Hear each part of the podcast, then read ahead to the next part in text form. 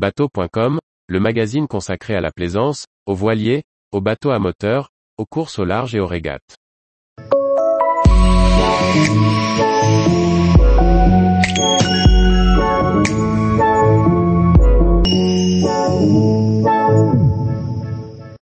Les oubliés de l'île Saint-Paul, un épisode tragique de l'histoire maritime australe.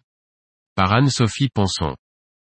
Les oubliés de l'île Saint-Paul, des Crozet et des Kerguelen est un classique de la littérature maritime consacrée aux terres australes françaises. Écrit par Daniel Flock, il relate le calvaire vécu par quelques marins bretons, abandonnés à leur sort sur l'île Saint-Paul, une des îles les plus isolées de l'océan Indien.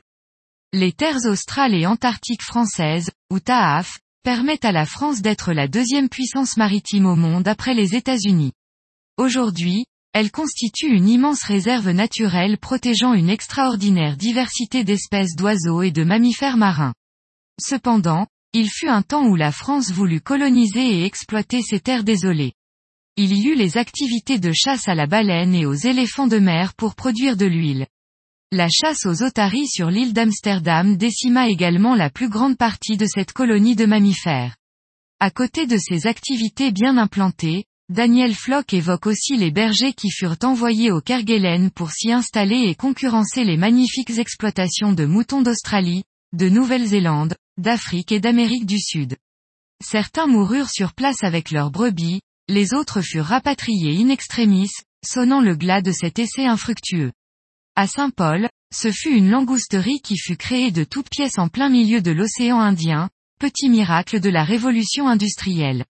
Le récit de Daniel Flock fait revivre un instant pour les lecteurs ces rudes marins bretons partis à l'autre bout du monde dans des conditions plus que précaires, avec la promesse d'un avenir meilleur, d'une bonne paye et de l'aventure aussi.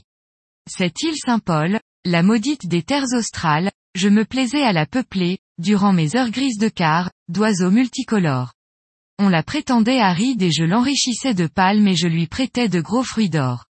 Je la savais abandonnée, déserte, mais je caressais l'espoir d'y découvrir, au frais d'une clairière, quelques sauvageonnes oubliées, une fille de paradis, habillée de fleurs et parlant le langage des sources, écrivait Ropars Broudic. Ils ne récoltèrent pourtant que l'oubli, la maladie, la mort et la désolation. Ce livre permet de garder la trace de ces hommes et de ces femmes, qui font partie de cette histoire méconnue de la France maritime. L'histoire de ces terres lointaines qui ont excité l'envie avec des promesses de richesse. Aujourd'hui, ces terres conservent les traces de ces passages. Ce sont les scientifiques et les archéologues qui en sillonnent les rivages, et témoignent des conditions de vie que les malheureux échoués là-bas, volontairement ou non, ont vécu.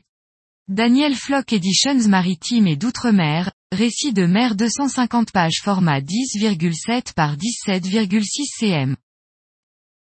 Tous les jours, retrouvez l'actualité nautique sur le site bateau.com. Et n'oubliez pas de laisser 5 étoiles sur votre logiciel de podcast.